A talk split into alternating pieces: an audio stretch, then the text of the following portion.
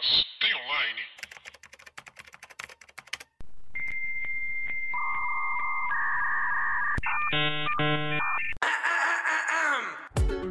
Olá, pessoas! Tudo bem com vocês? Eu sou Paula Andrade, jornalista e redatora. Watashi no mahae tarita desu. E meu nome é Thalita Lefé, sou designer e criadora de conteúdo. Watashi, ma, watashi no mahae tarita desu.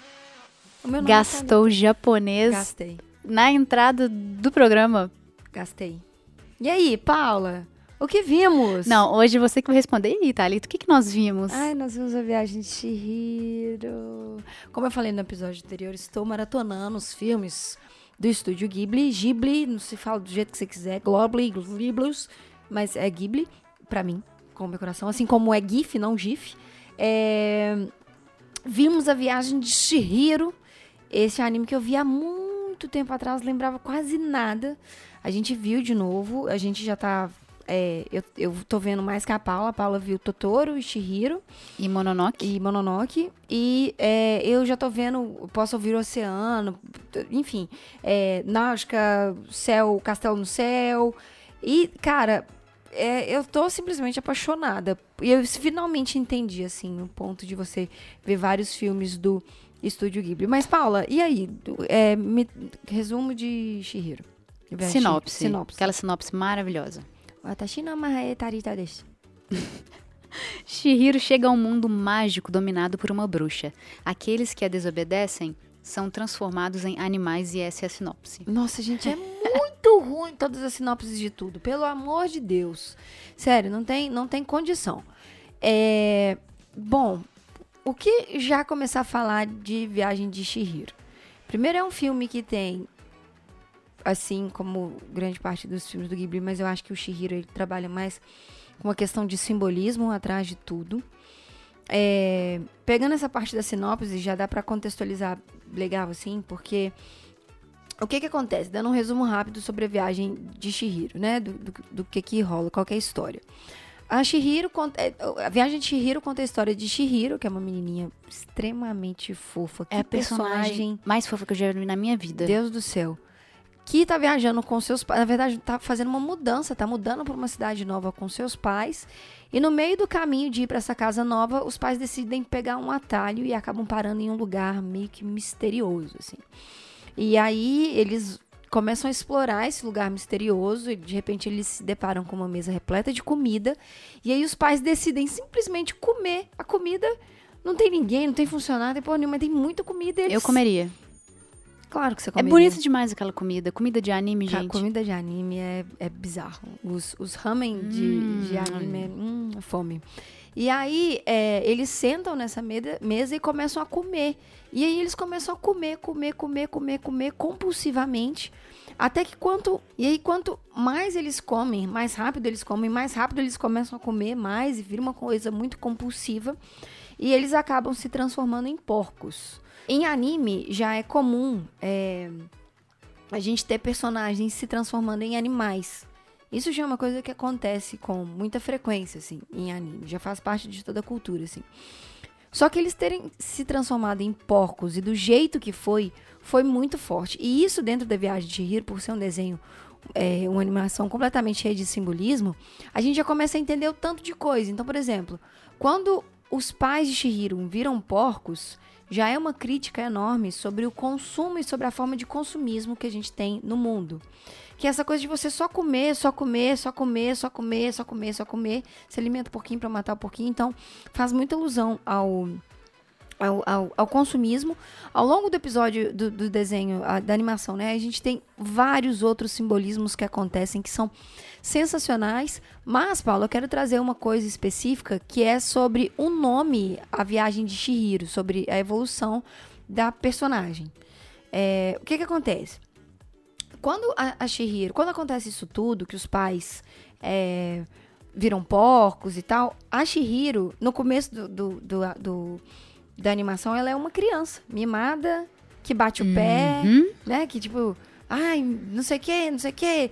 E ao longo do, do, do episódio, a gente tem a evolução da Shihiro como personagem. Ela tendo que abandonar esse lado infantil dela, porque os pais viraram porcos, ela tá num mundo novo, ela não sabe o que fazer, ela não sabe como como se cuidar. E ela acaba caindo nessa casa de banho, que a bruxa e o Baba, que você leu Uhum. agora, que rouba o nome das pessoas. E só um fato sobre ela roubar o nome da Shihiro, que a ideia é trazer justamente essa evolução do personagem, é o filme em inglês, em, em chinês, coreano, chinês, em japonês, Japonês. japonês, chama Sen to Shihiro. O Sen não é Uhum. numeral 100, é S-E-N. Uhum. É o nome que a Shihiro ganha da Yubaba. Então ela chama Sen to Shihiro, que é de Sen para Shihiro. Isso é muito legal. E tem outra coisa também, se você junta o Sen, né, é Sen to Shihiro. Uhum. Só que você juntar a palavra cento, é, essa junção dessas palavras significa casa de banho, onde a história toda é passada Gente. no tempo inteiro. Então a gente tem a Sen voltando a ser a Shihiro Uhum. e a gente tem essa, essa brincadeira com, com o cento, que é a casa de banho onde toda a história passa. Pode falar. Eu tô, tô processando.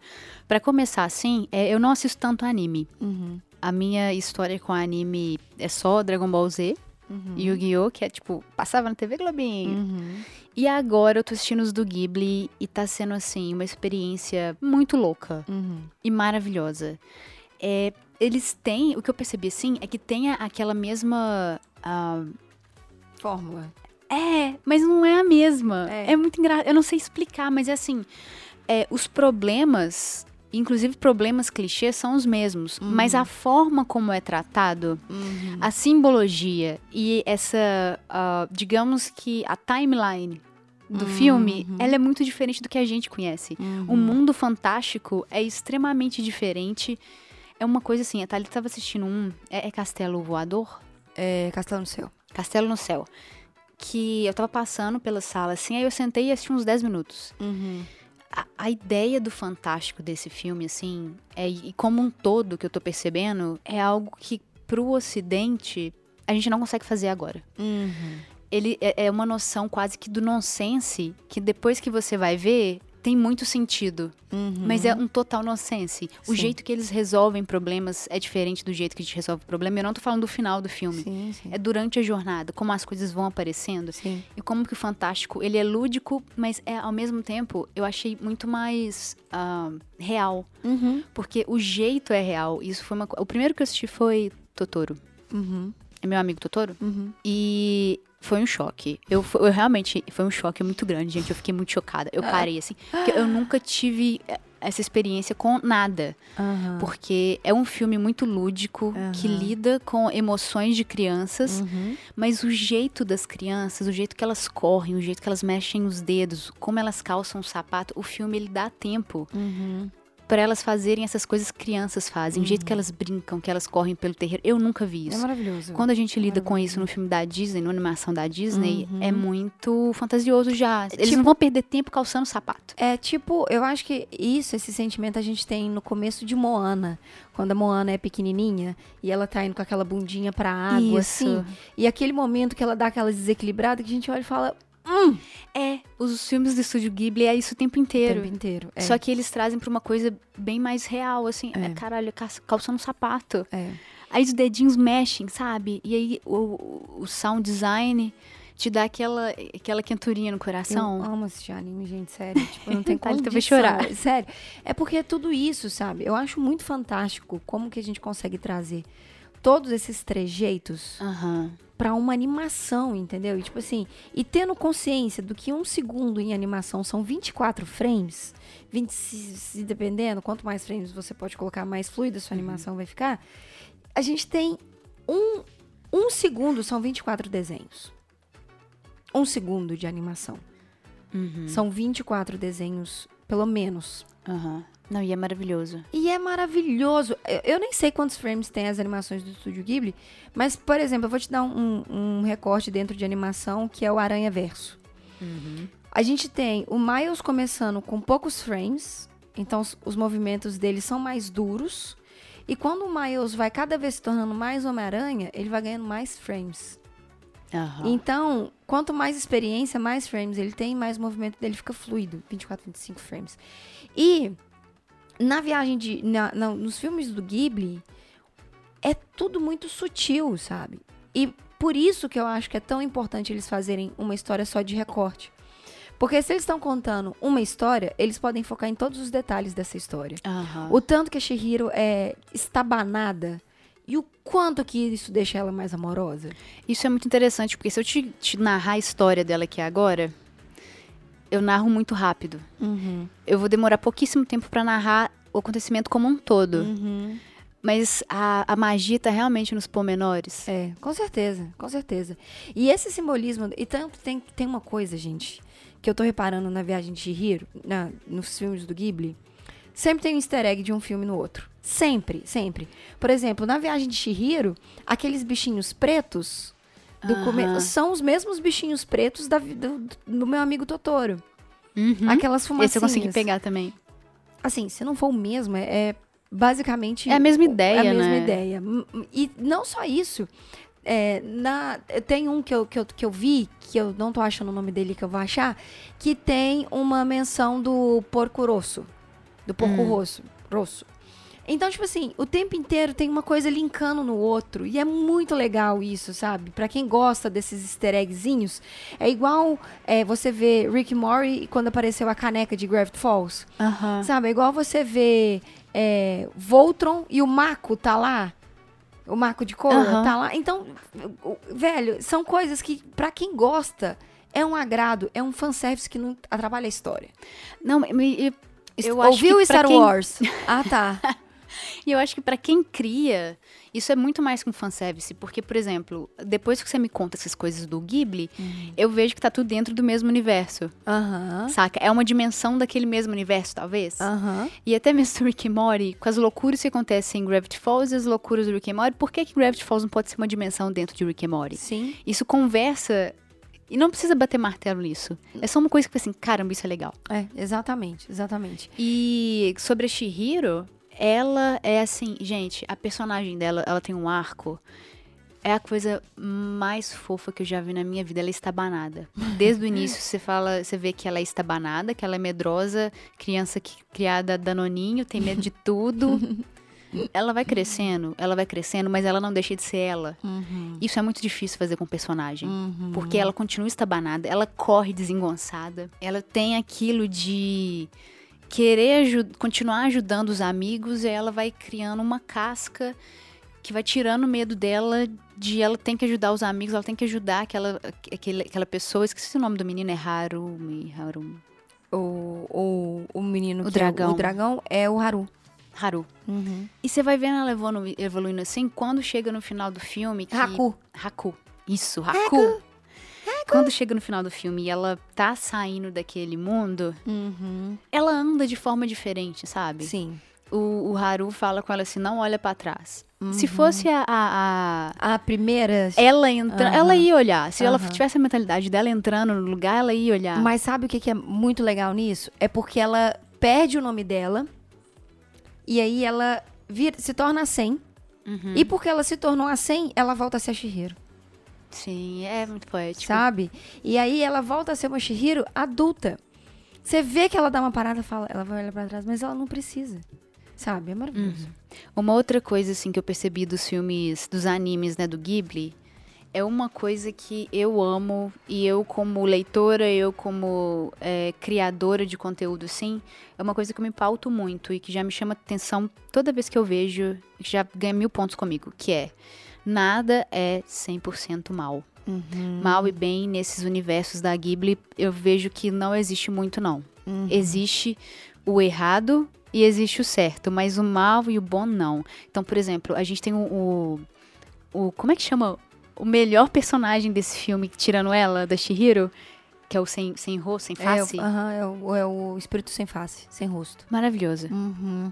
Você já viu, provavelmente, o espírito É, sem rosto? eu já né? tinha visto várias vezes e eu queria muito saber o que, que era esse personagem. Eu- esse foi um dos, dos motivos de assistir Shihiro. Uhum. O que que rola? No começo você acha ele, você fica intrigada. Uhum. Aí ele oferece uma parada pra Shihiro. Você fica assim, ah, ele é fofo. Uhum. Depois você vai entender o que, que ele é.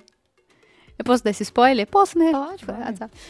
E aí você vai entender que ele oferece a, parada pra pessoa. Se a pessoa pegar, ele tem permissão pra comer a pessoa. Não é nem só isso, assim, de ter permissão. É porque eh, eu tava vendo sobre isso. O espírito sem rosto, ele reflete a personalidade de quem rodeia ele. Então, é, ele acaba devorando quem sucumbe à ganância.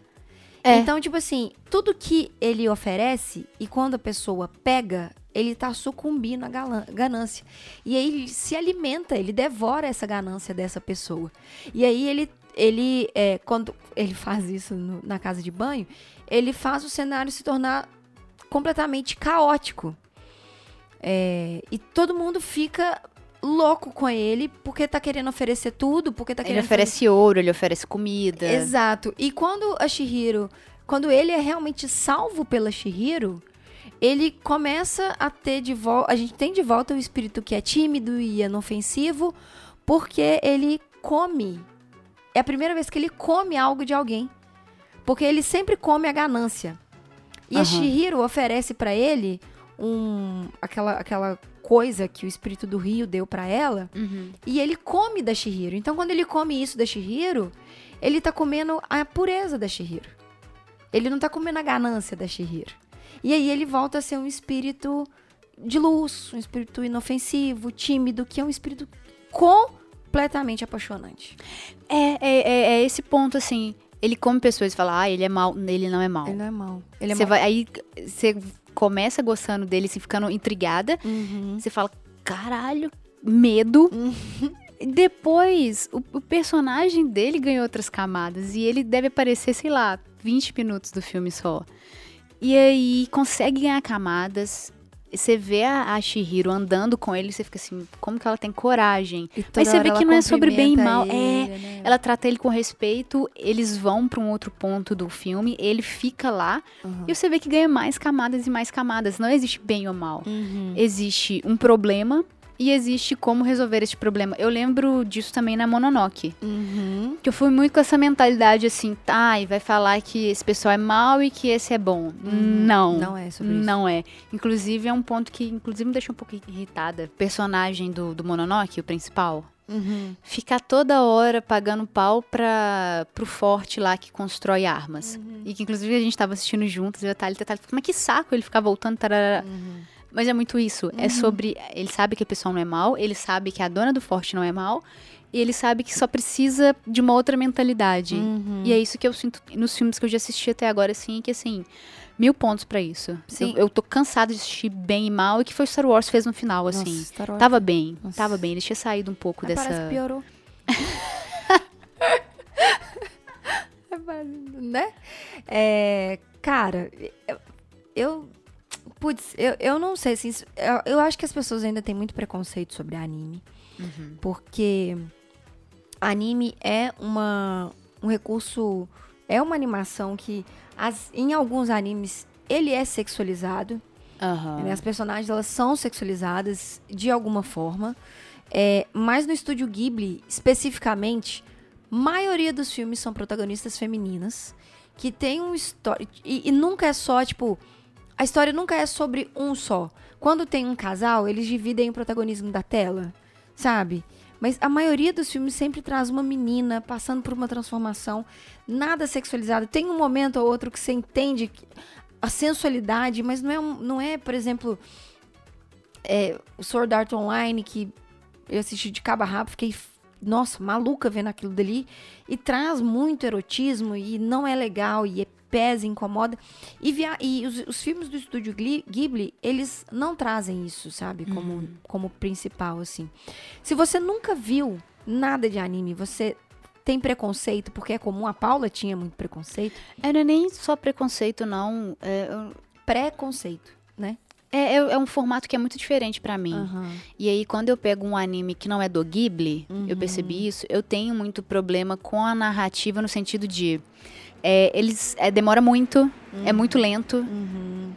As falas, eu lembro até de Dragon Ball mesmo, ficava milhões de anos pra acontecer alguma coisa. A fala é lenta. As expressões. Goku morre.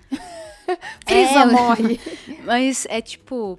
Ele olha e fica 10 segundos parado fazendo aquela, tipo assim, oh, oh, uhum, sofrendo, sabe? Uhum. Esse formato me incomoda, é, mas eu achei. Zodíaco, isso. É, também. Aí eu achei no Ghibli uma parada que eu não, acharia, não achava que eu ia encontrar. E é totalmente novo para mim, assim, eu tô adorando. O que que você encontrou que você não achava que ia encontrar? Essa narrativa fantástica que eu, eu tenho a sensação, a primeira vez que eu assisti Ghibli, que eu tava lendo meu primeiro livro do Neil Gaiman, uhum. que era algo que eu nunca tinha visto igual. Uhum. É um outro universo e que eu jamais seria capaz de criar, então eu não sei nem o que esperar disso. Eu só, uhum. eu só uhum. assisto. E, e, consumo e penso naquilo que estão me entregando. Eu nem tento entender, é, tentar entender o que, que, vai vir depois. Sim, sim. É. Assim, é, cara, eu recomendo muito que você veja filmes da Ghibli, porque a gente, a gente, a gente já estourou o tempo. Recomendo muito que você veja os filmes do, da Ghibli. Tem no Netflix a maioria. E se você quiser começar a ver anime, começa por, por esses do estúdio. É uma ótima ideia, é. gente. É. E eu, eu tava pesquisando aqui, eu achei seis. Curiosidades. Curiosidades. Então, são curiosidades mesmo. Tanta, tanta, tanta. Não, isso é plantão Não, Globo, isso né? é ruim. Desculpa. Então vai lá, Paula. Seis curiosidades sobre o Estúdio Ghibli, sobre Viagem de Chihiro. Primeiro, ele é do Miyazaki, Sim. que é o mestre uhum. do anime, uhum. de, de, contar histórias. Uhum. E é, Shihiro foi um filme que foi criado sem roteiro. Uhum. Eu, eu me pegou de surpresa esse. Miyazaki, ele já admitiu que quando eles começaram a fazer a viagem de Shihiro, ele não tinha ideia de como a animação terminaria. E contou ainda que a inspiração veio quando ele estava desenhando e que a animação tem vontade própria, ele apenas segue o fluxo. Quem escreve assim é o Stephen King. Hum, por isso que os finais Exatamente. São... Outra, segunda, segunda, como chama? Dica? Segunda dica. Curiosidade. Curiosidade. Dica. Dica Curiosidade. Hum. O Miyazaki, ele escreveu, dirigiu, desenhou e cuidou, cuidou de todas as etapas da animação. Com certeza é uma obra íntima do Miyazaki e Não que é, ele fez absolutamente tudo. E, e, terceira curiosidade, é inspiração, da onde vem a inspiração para Shihiro? Depois que o Miyazaki ele se aposentou, ele foi passar as férias com uma família de amigos dele. E esse pessoal tinha uma filha de 10 anos. Aí ele observou todos os problemas que envolvem crianças dessa idade e percebeu que não tinha muito filme, anime ou desenho que fossem significativos. Né? Nem que não tinha muito filme com uhum. essa idade, mas fosse significativo. Então ele teve um insight. Ele quis fazer uma animação que uma garota de 10 anos, com todas as suas complicações, pudesse ser a heroína. Uhum. Foda, né? Foda. Quarta dica. Não é dica. Curiosidade. O espírito do rio poluído, que é uma das coisas mais legais desse filme. Sim, que é uma crítica à poluição ambiental. O espírito fedorento que precisa ser lavado é, aparece em uma cena muito icônica do filme. A Shihiro ela chega a tirar uma bicicleta do meio desse espírito, assim, quando o espírito está sendo lavado. E o Miyazaki se inspirou em uma experiência real de sua vida. Ele limpou o rio de sua cidade e realmente achou uma bicicleta que precisou tirar com a ajuda de uma corda. O, o trabalho pesado deu resultado e os peixes voltaram para o rio depois que ele tirou a bicicleta. Olha aí. Quinta curiosidade: bilheterias exorbitantes. O filme arrecadou 30 bilhões de ien, ienes, uhum, ienes uhum. e ultrapassou a marca do filme Titanic no Japão.